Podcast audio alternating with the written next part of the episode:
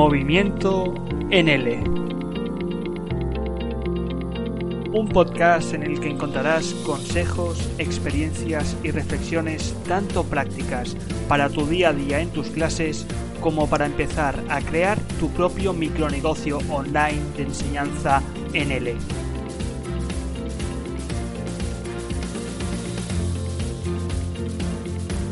un movimiento al que cada día se suman más y más docentes de todo el mundo. ¿Y tú? ¿Te unes a nuestro movimiento?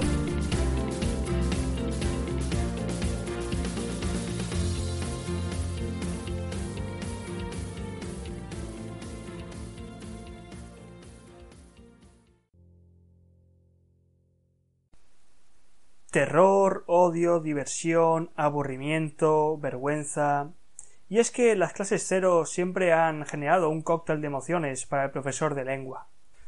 Se trata quizá de una de las clases que más huella deja en el profesor, no solamente porque va a conocer a sus nuevos estudiantes, sino también porque les va a mostrar su carné de docente.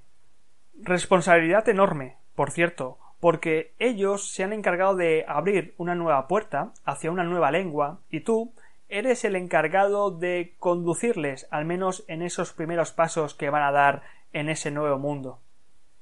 ¿Y qué mejor momento que esos 45 minutos, hora, hora y media que dura la clase cero como para poder generar el interés suficiente como para convencer a tus alumnos que se queden en ese nuevo mundo. Es por esa razón por la que considero que Deberías estar francamente preparado para ese momento y por esa razón te quiero ofrecer una serie de consejos para que puedas sobrevivir a una clase cero. En primer lugar, tienes que tener en cuenta que los dos primeros minutos de una clase cero son clave. Deberías ser capaz de generar el interés y captar la atención de tus nuevos estudiantes lo suficiente como para hacerles creer que esa es la clase y especialmente el profesor que necesitan. Un buen ejemplo sería entrar en clase, saludarles y enseñar cómo se despide. Inmediatamente despedirse y salir de clase. Tras unos cuantos segundos volver a entrar y saludar a los estudiantes y permitirles que ellos también te saluden. En el caso de que un estudiante se equivocase, despídete de él, sal de clase y vuelve a repetirlo hasta que todos tus estudiantes sean capaces de saludar correctamente. Mi segunda recomendación es que en este tipo de clases, las clases cero, los aspectos lingüísticos tendrían que pasar a un segundo plano y tendríamos que centrarnos en crear un buen ambiente de clase y en romper la tensión propia de las primeras clases.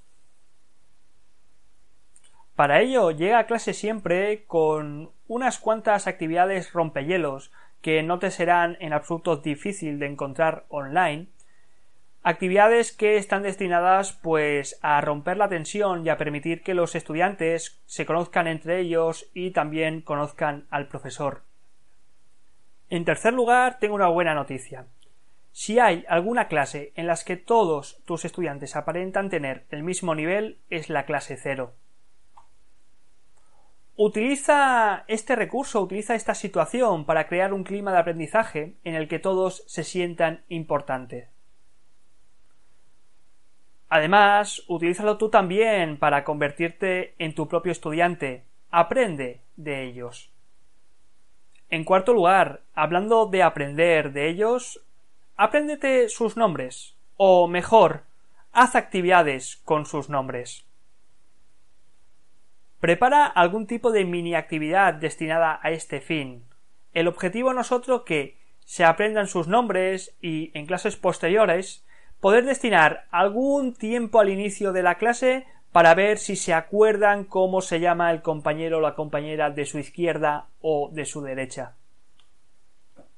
En quinto lugar, si no tienes experiencia, planifica. Si tienes experiencia, planifica también. Si hay algún tipo de clase que yo tengo más machacada, es la clase cero.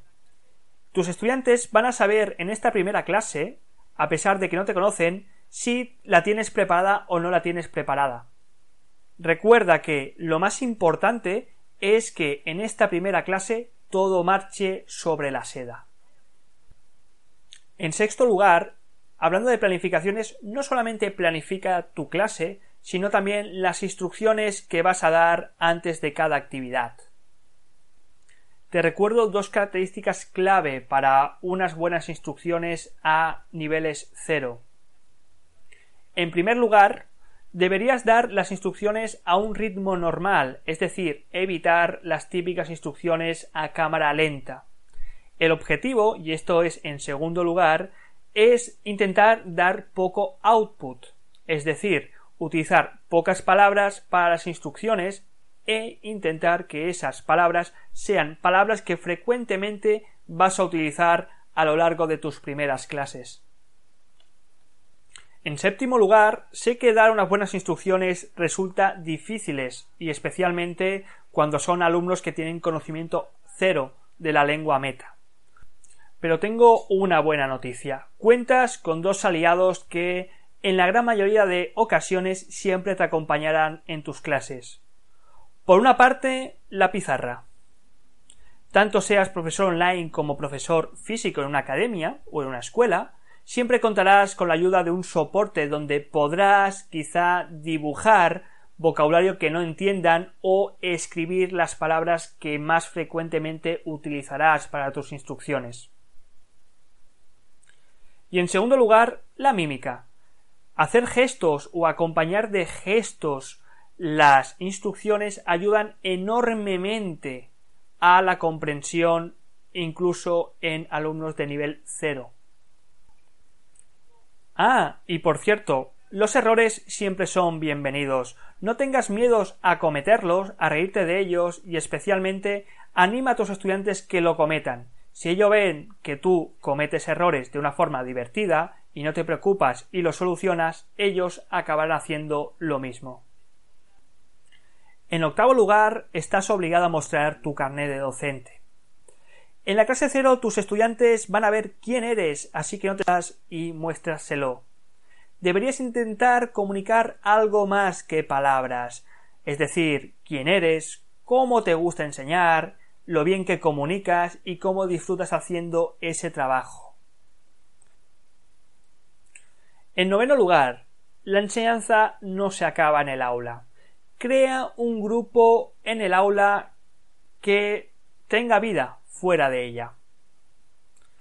Aprovecha los minutos finales de esa clase cero para permitir que los estudiantes se intercambien emails o números de teléfono para que puedan comunicarse entre ellos. Esto no solamente va a facilitar tu tarea como profesor, en el sentido de que con la ausencia de algún alumno permitirá eh, recoger o recopilar información de lo que se hizo el día anterior por parte de sus compañeros, sino que además vas a asegurar que poco a poco ese clima, ese buen clima se vaya instaurando en el aula, tanto dentro como fuera de ella. En décimo lugar, del mismo modo que te he dicho que deberías empezar una clase generando y captando interés, deberías concluir una clase del mismo modo. Piensa que tus alumnos tendrían que salir de clase con un buen sabor de boca, con el mejor recuerdo que se puedan llevar de esa clase cero. Para ello tendrías que terminar la clase con un buen pico de ritmo o de energía y entusiasmo, como por ejemplo quizá incluyendo un warmer al final de clase. Y finalmente recuerda, y quizá este es la recomendación que más doy a todos los profesores y que te va a servir para el resto de tu tarea como docente, y es que no siempre vas a gustar a todos, pero el objetivo es que sí que gustes a la mayoría. Tu carné de docente es único y no puede ser del agrado de todos.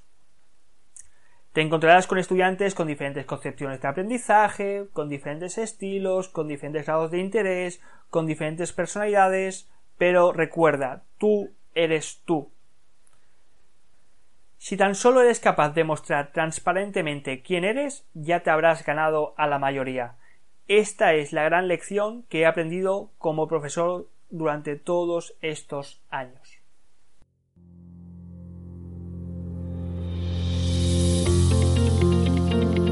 Recuerda que puedes seguir moviéndote con nosotros en conmovimiento.com, blog en el que encontrarás toda la información necesaria para mover tus clases de L online a otro nivel. Y en el que, si además te suscribes, recibirás gratuitamente mi guía rápida para empezar a vivir con movimiento, además del acceso a la zona del profesor con movimiento, lugar en el que te podrás descargar gratuitamente material didáctico para aplicar desde ya mismo a tus propias clases de L.